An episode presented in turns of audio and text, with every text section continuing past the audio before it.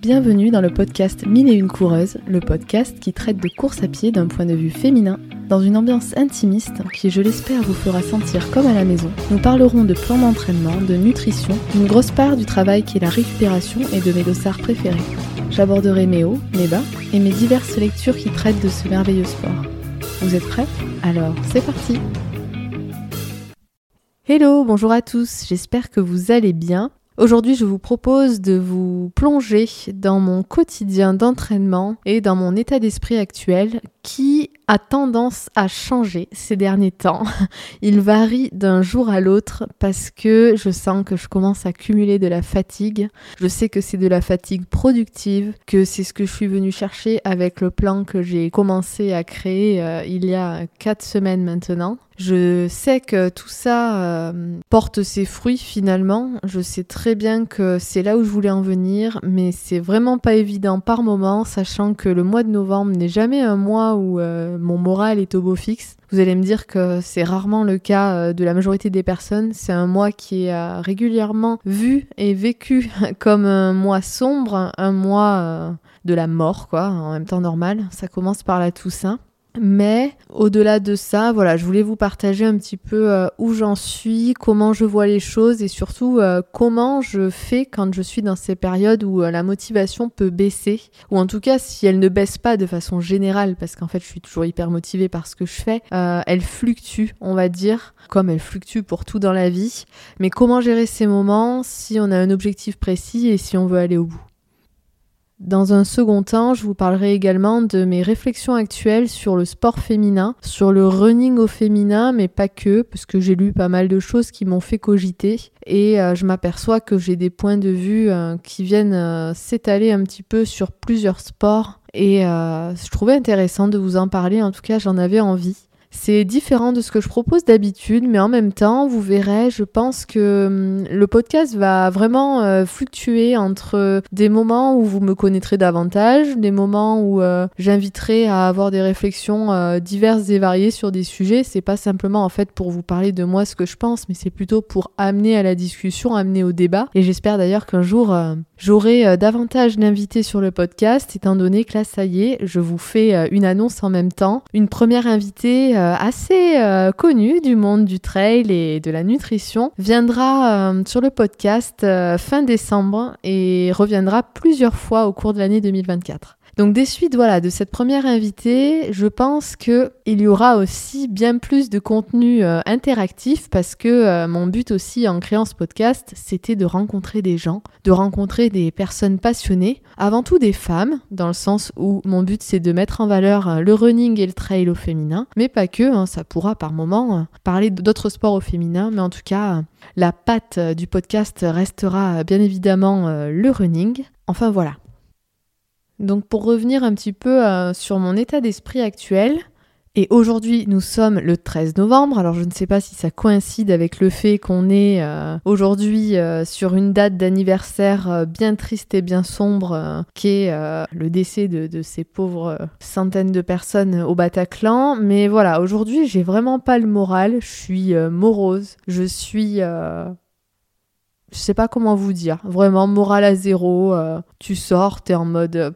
en plus, il fait gris. Euh, rien euh, ne retrouve euh, une lueur un peu plus positive quoi. C'est euh, tout est un petit peu fade. Et je déteste être dans ce genre de situation, enfin en tout cas dans ce genre d'émotion, même si c'est la vie hein, clairement. Et du coup j'accepte totalement la chose. Et c'est pourquoi ce matin je vous ai demandé si un épisode sur ce sujet, sur mon état d'esprit actuel vous intéressait. Parce qu'en même temps comme j'accepte la chose et que je pense que le côté fluctuation d'humeur de manière générale et fluctuation d'émotions euh, dans la vie, même pas que dans la vie des sportifs, c'est tellement peu abordé que voilà, je me suis dit ça peut être opportun d'en discuter. Comme ça, ça peut montrer pour des gens euh, pour qui euh, il y a de l'isolement ou, des gens qui juste pour qui c'est compliqué de partager leurs émotions, bah, sachez que voilà, vous n'êtes pas seul à passer par des moments qui sont pas toujours beaux parce que sur Instagram, c'est toujours pareil. Pour en venir au fait que sur Instagram, vous comme moi sommes dans de la logique euh, de l'apparence où euh, voilà, on a l'impression que tout est beau, tout est rose. Mais non, c'est pas le cas et c'est pas du tout d'ailleurs mon but. C'est-à-dire que euh, sur Instagram, je fais en sorte de m'améliorer en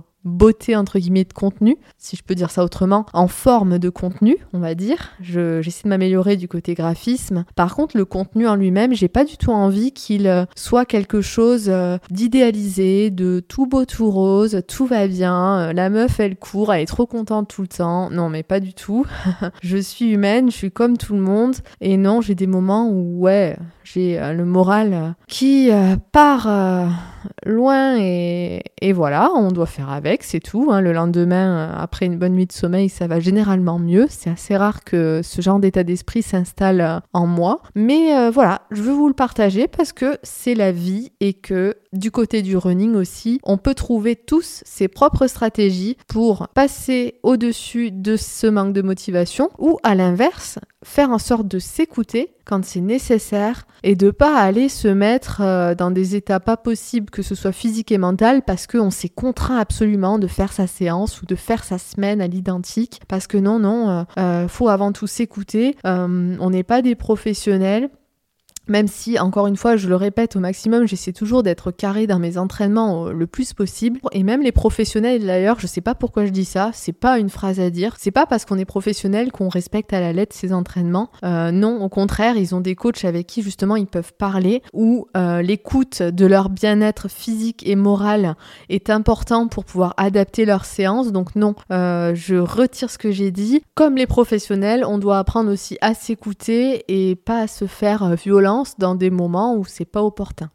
Autrement dit, pour euh, faire référence au programme que je me suis fixé cette semaine, euh, c'est tout bête, hein, c'est vraiment euh, rien du tout, mais je m'étais mise ce soir 5 minutes de renfort fessier. Et moi, je vais vous dire un truc, le renfort fessier, là, ce soir, il est passé à la trappe vraiment et je m'en fiche c'est pas grave euh, sachant que euh, en plus euh, la raison de ça c'est que j'ai dû aller voir une amie parce que elle n'allait pas bien et voilà je l'ai fait avec grand plaisir et la course à pied malgré la passion que je ressens pour ce sport ne m'empêchera pas d'avoir toutes les attentions qui m'importent pour mes proches. Pourtant à une époque j'aurais pu me poser la question. Dans mes débuts du running ça me faisait tellement de bien que à des moments je m'étais dit dans des occasions comme ça qu'est-ce que je fais? Est-ce que comme ce jour-là, je m'étais dit, il y a la séance, est-ce que je vais voir euh, mon ami ou est-ce que je vais courir? Alors là, vous allez me dire, oh là là, elle était un peu inhumaine à cette époque. Alors euh, non, euh, enfin, vous, pouvez penser ce que vous voulez.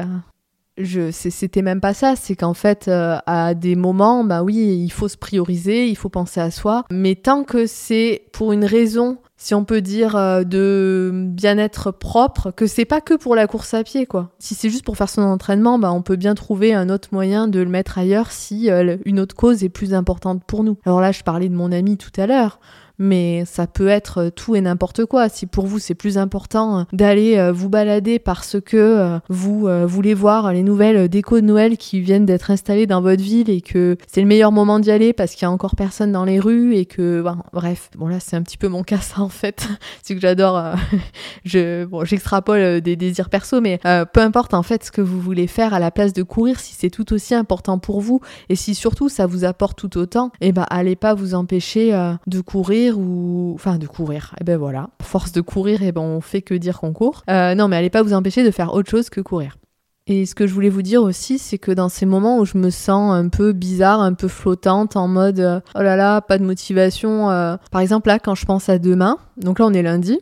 Alors quand l'épisode sortira, ce sera pas le même jour, mais bon, tant pis. on est lundi, demain j'ai mon entraînement en plus qui est pas énorme, 45 minutes d'endurance fondamentale. Et ben quand j'y pense là tout de suite, je me dis oh, j'ai pas envie. Enfin, j'ai pas envie, ça me dit rien, ça me voilà, sans plus, je préférerais euh, je sais pas, aller me balader euh, dans la nuit et, apprécier le paysage euh, en allant lentement parce que même si la course à pied j'adore pour découvrir des paysages, et eh ben on passe quand même à côté de choses qu'on peut découvrir bien plus en profondeur en errant, enfin bref, ça c'est moi qui aime faire ça mais ben voilà, vous me découvrez en même temps il euh, y a des moments où j'ai besoin de lenteur. Aller vite, ça va bien, mais l'éloge de la lenteur, c'est aussi quelque chose qu'il faut considérer, je trouve, parce que en prenant son temps, on a vraiment l'occasion de découvrir des choses dans des endroits qu'on parcourt pourtant tous les jours, des choses qu'on redécouvre, qu'on voit sous un autre jour, et euh, moi, c'est des choses qui me font du bien.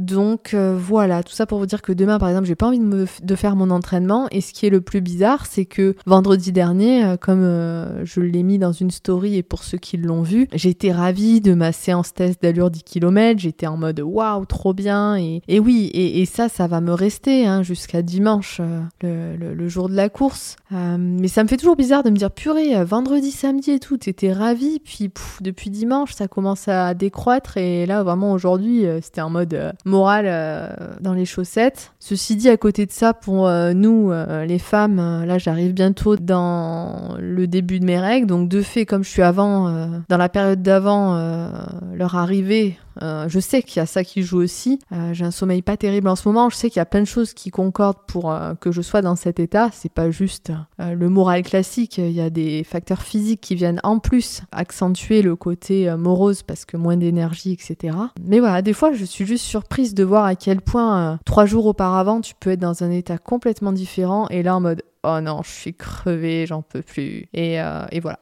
Bref, et pour finir aussi du côté de mon humeur et euh, de comment je me sens en ce moment par rapport à l'entraînement, je voulais euh, parler du fait que parfois, quand on veut vraiment performer, qu'on s'entraîne pour ça, à un niveau amateur comme moi, hein, clairement, hein, que ce soit pro ou amateur, je pense que c'est vraiment la même chose sur euh, le concept même de s'entraîner pour performer, c'est que tu vises des, des chronos et tu te dis, waouh, on sait que ça va nous rendre extrêmement euh, heureux et surtout les sensations pendant la course, ça va être exceptionnel. On sait que on y trouve énormément de choses et j'ai hâte euh, de sortir un épisode autour de pourquoi je cours. Je, je vous dirai pas le titre euh, de cet épisode parce que j'ai envie que ce soit inédit comme titre.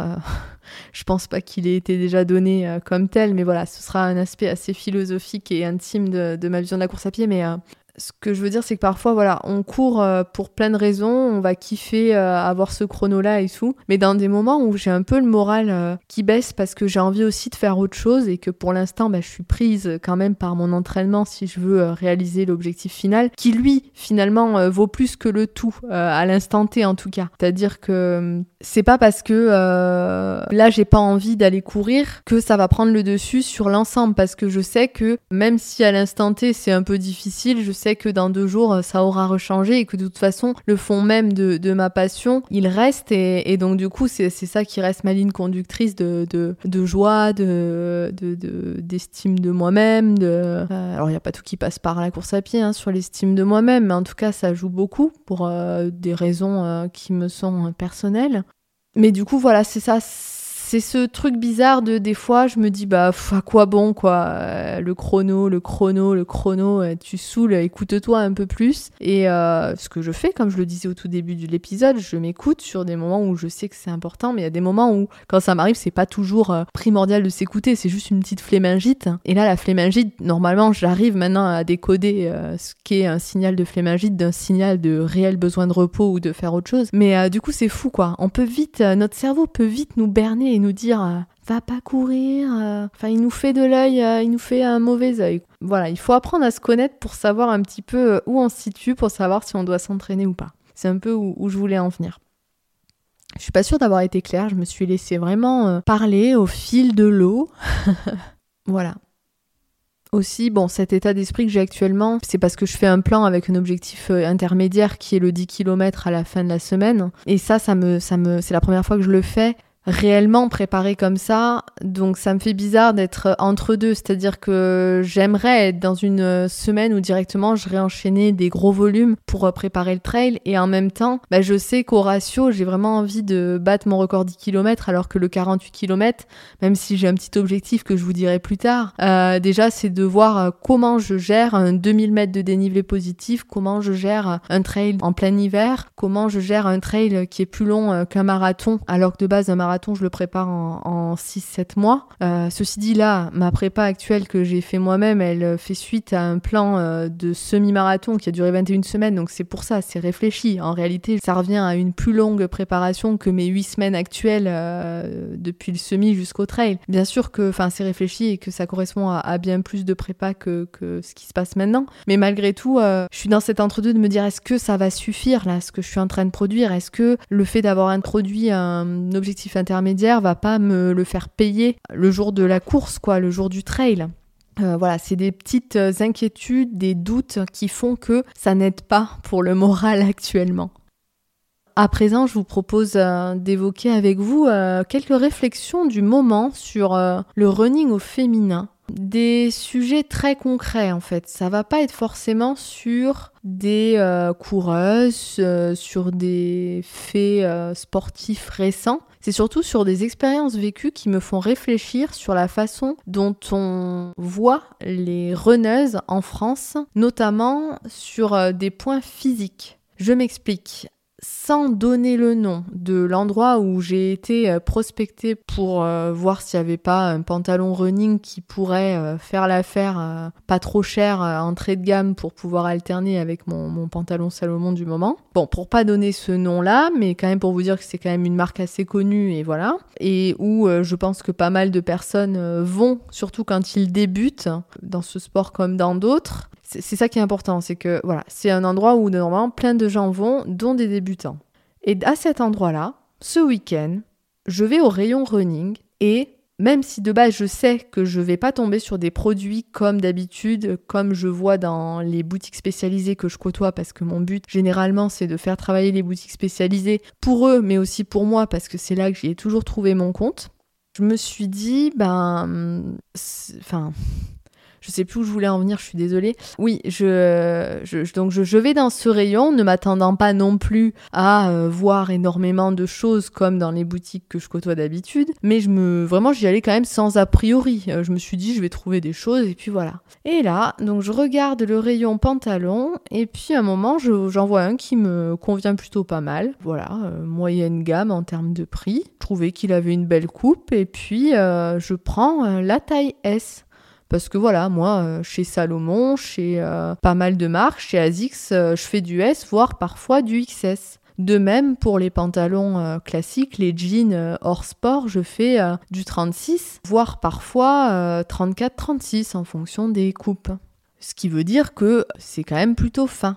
J'essaie ce pantalon et là, s'il vous plaît, je monte le pantalon, il m'arrive aux cuisses impossible de le monter plus haut que euh, la mi-cuisse. Je me dis, oh là là, ils ont dû se tromper d'étiquette, je vais aller vérifier si c'est bien du S. Je regarde, c'est du S. Il y a même écrit euh, la taille des hanches en centimètres. Et là, je me dis, alors soit ils nous prennent pour des lapins de six semaines et ils nous mentent sur euh, le centimètre, euh, enfin sur le nombre de centimètres, parce que la taille qui était indiquée, c'est exactement la taille normalement des S euh, que je mets partout ailleurs. Soit, bah, ils l'ont marqué, je sais pas, c'est une méthode de mesure différente des autres marques, mais du coup, c'est très bizarre. Et là, en fait, je me suis vraiment agacée dans la cabine d'essayage. Je me suis énervée toute seule en me disant, mais qu'est-ce que ça viendrait dire à des débutantes euh, dans le running sur euh, la silhouette que doivent avoir les coureuses? C'est-à-dire que déjà de base, les femmes complexent plus ou moins, mais on va pas se mentir, même si les choses évoluent, la complexité au niveau du poids, etc., de la silhouette, elle est bel et bien présente et elle n'est pas prête de partir malheureusement pour l'instant. Donc je me suis dit, qu'est-ce que ça veut dire? Quelqu'un qui se met au running et qui se dit, oh bah D'habitude, je fais du S, euh, je vais essayer le S. Le S, il t'arrive même pas. Donc, à la mi-cuisse, et tu peux tout de suite te faire une idée de, en fait, les coureuses euh, sont vraiment toutes maigres, en fait. Parce que là, je j'ai rien contre les femmes qui peuvent être vraiment très minces et, c'est leur morphologie et, c'est lié à, au poids de forme qu'elles doivent avoir pour leur sport. Enfin, ça, voilà, il n'y a, a aucun jugement là-dessus, chacun est différent. Mais qu'est-ce que ça vient quand même montrer sur euh, des produits qui sont à destination à la base de personnes qui débutent ou, ou voilà, ou même qui s'entraînent régulièrement mais qui sont amatrices? Qu'est-ce que ça vient dire sur ce qu'on attend d'une silhouette d'une runneuse Là, je suis désolée, le pantalon, il était adapté à une fillette, allez, à une fille, une ado de 14 ans. Ça ne dépassait pas un 14 ans. Donc en fait, je me suis agacée, bah, je me suis dit, mais qu'est-ce que ça vient montrer à des femmes qui commenceraient? Et même si elles ont de base une taille, entre guillemets, classée comme fine, mais là, qu'est-ce que ça vient leur dire? Ah bah non, vous êtes encore trop euh, grosse, vous êtes encore trop... Euh, voilà, un jour, euh, si vous voulez mettre du S, bah faudra sûrement encore maigrir pour mettre ça. Enfin, je sais pas que j'en ai après la marque en elle-même, c'est que je pense que les marques ont le devoir de réfléchir au contexte sociétal dans lequel ils vont euh, mettre au monde un produit, dans le sens où on sait très bien que les gens ont tendance à complexer sur leur poids, donc on fait bien attention à faire des tailles représentatives de la réalité. Enfin, ou en tout cas, il faut que les marques s'accordent entre elles pour euh, pouvoir euh, proposer des prototypes qui se ressemblent quand même. On peut pas passer d'un S qui ressemble à du XXXS à un S euh, qui du coup pour l'autre marque représenterait un XXL. Enfin, je sais pas. À un moment, il faut s'accorder. Il faut. Enfin bref, c'est des choses qui me qui m'ont assez agacée.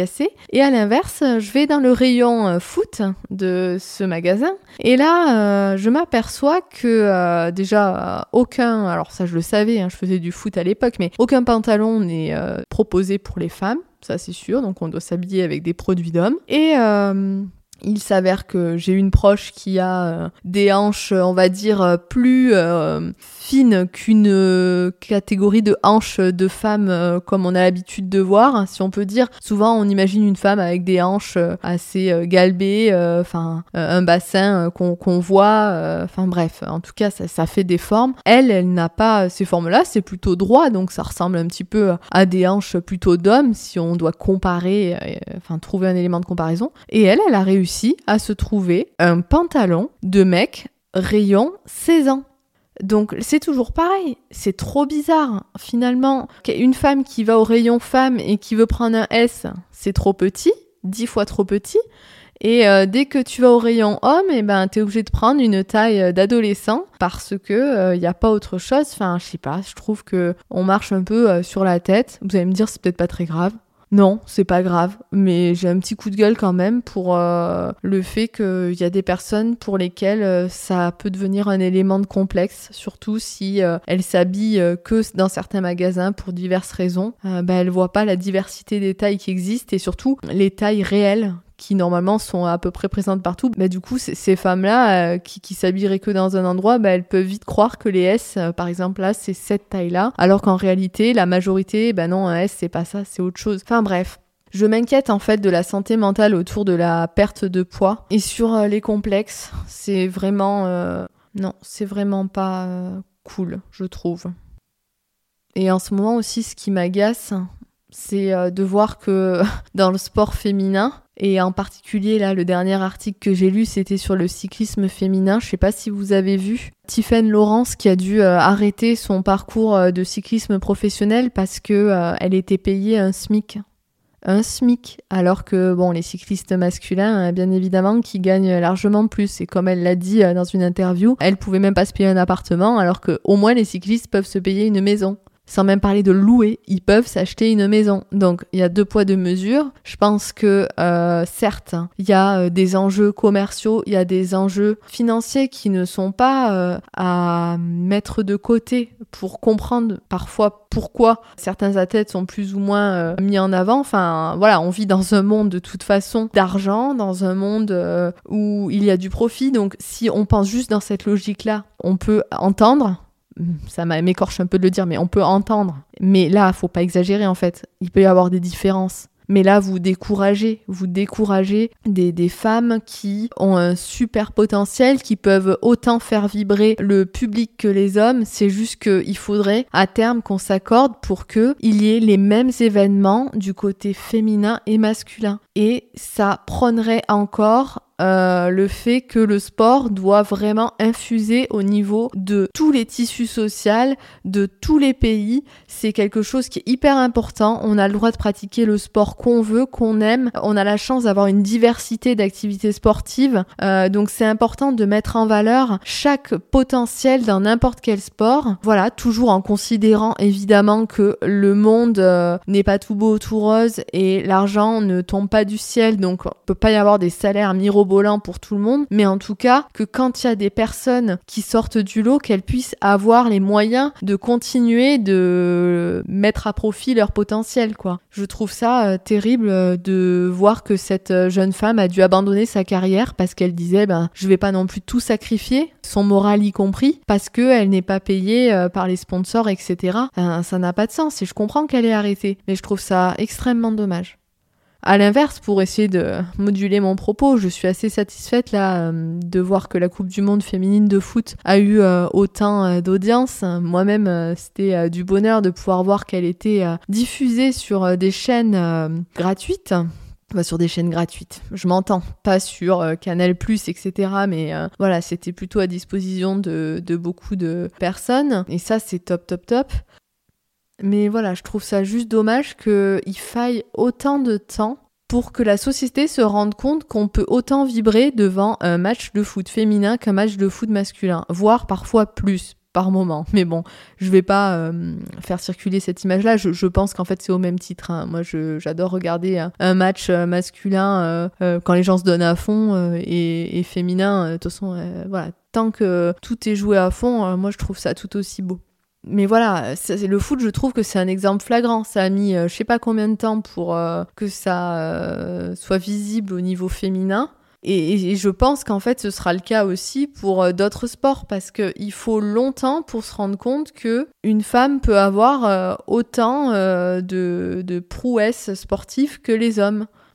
J'espère avoir été assez clair, je me suis laissé porter par mes pensées. Cet épisode touche à sa fin, j'espère qu'il vous aura plu. Je vous souhaite euh, une excellente euh, journée pour ceux qui écoutent en début de journée ou une excellente euh, soirée pour ceux qui écouteront en soirée. Je vous dis à très bientôt et puis surtout prenez soin de vous.